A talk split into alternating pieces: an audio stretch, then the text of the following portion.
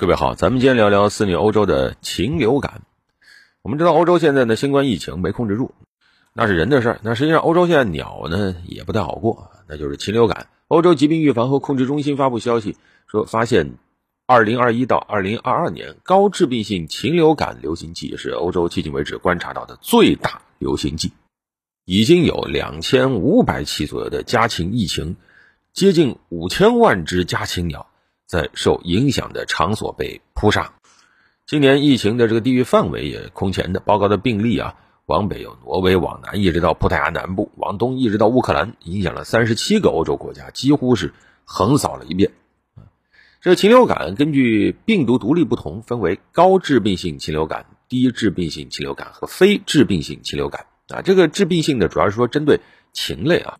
不是说它对人类有什么威胁。那目前在欧洲流行的这个病毒呢，它是我们以前在新闻里听说过的 H5N1 毒株的一个亚种啊，属于高致病性禽流感。最早2020年10月被发现啊，然后从去年9月开始就在欧洲大规模爆发，是一轮又一轮。而再往前呢是 H5N8 疫情的困扰啊。2021年当时还记得新闻报过，全球出现了 H5N8 疫情，当时也是肆虐欧洲。结果呢，没想到之后的 H5N1 这个病毒势头更猛。很快就把 H5N8 给替代了，甚至这个席卷欧洲的这个病毒都已经传播到北美了啊！在美国已经报告了几百起相关的疫情，可能是在野生水禽的，或者是在商业家禽的，啊，也涉及到了几千万只禽类，也是美国2015年以来最严重的禽流感。那么这次这个禽流感为什么会在欧美肆虐呢？首先是因为这次流行的这个病毒啊是变异的。新型重配的 H5N1 亚型禽流感病毒和以前的 H5N1 病毒都不一样啊。第二个呢，就是这次病毒它大量的感染了野鸟啊，特别是这种就是水边生活的那种长脚的鸟类。然后呢，这些鸟类它通过长距离迁徙，又把病毒传播到了更广的范围。而在过去的禽流感疫情里，像这些鸟类是比较少出现大规模感染死亡的，但这次不一样。而严重感染的这个野鸟又不断的把病毒传播给了这个大量的家禽啊，所以欧洲现在比较头疼啊。随着冬天的到来，这种禽流感病毒的传播可能会更活跃啊，因为在欧洲越冬的鸟类会越来越多，那么这个感染的风险也会比往年更高啊。当然，目前为止呢，人不用太担心。虽然以前报过啊，H5N1 一度啊这个致死率是比较高的啊，我国曾经有五十三人感染过 H5N1 禽流感。三十一人死亡啊！但是刚才说了，现在这个 H5N1 病毒跟过去不一样了，就变异已经变得已经完全不认识了啊，所以对人的感染风险很低啊。目前你别看欧洲这个禽流感来势汹汹，但只有三例报告的人感染病例，而且三例呢病情都不严重，都是和禽类直接接触才患病的。至于病毒人际传播的风险就更小了啊。所以主要是关心鸟。那目前呢，我国的禽类还没有受到这个疫情的影响，但是。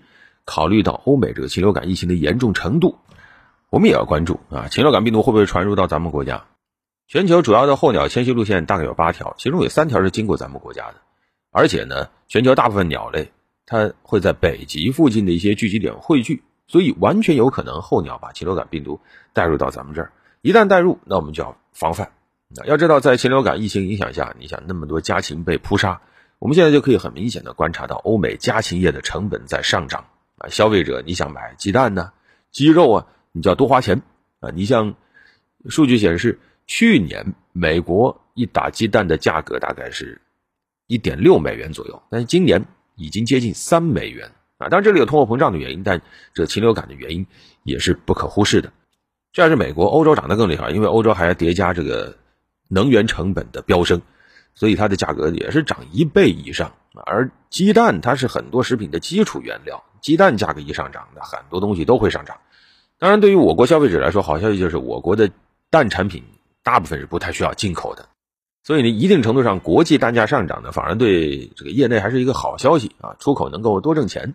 你像数据显示，今年我国鸡蛋出口的这个数量、价格都比去年同期要上升，但前提是我们要把这个禽流感防住。那怎么防范？首先。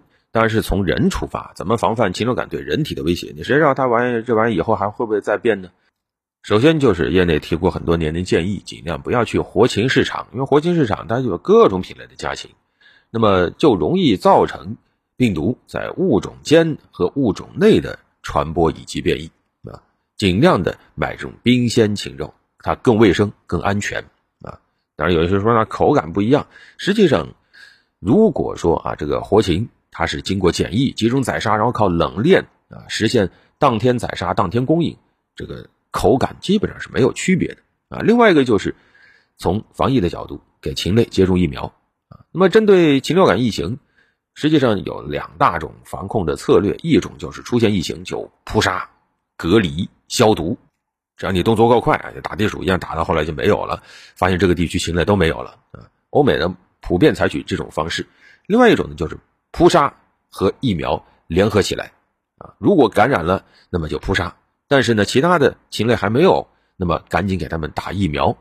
这两种策略在不同的情况下都有用。扑杀当然经济损失会比较严重啊，但是疫苗呢，如果你没有办法完全接种的话，也会导致有些病毒它潜伏起来，然后在哪儿悄悄的变异，长时间以后，说不定变异出一些你靠疫苗控制不住的这种毒株，到时候又会比较被动。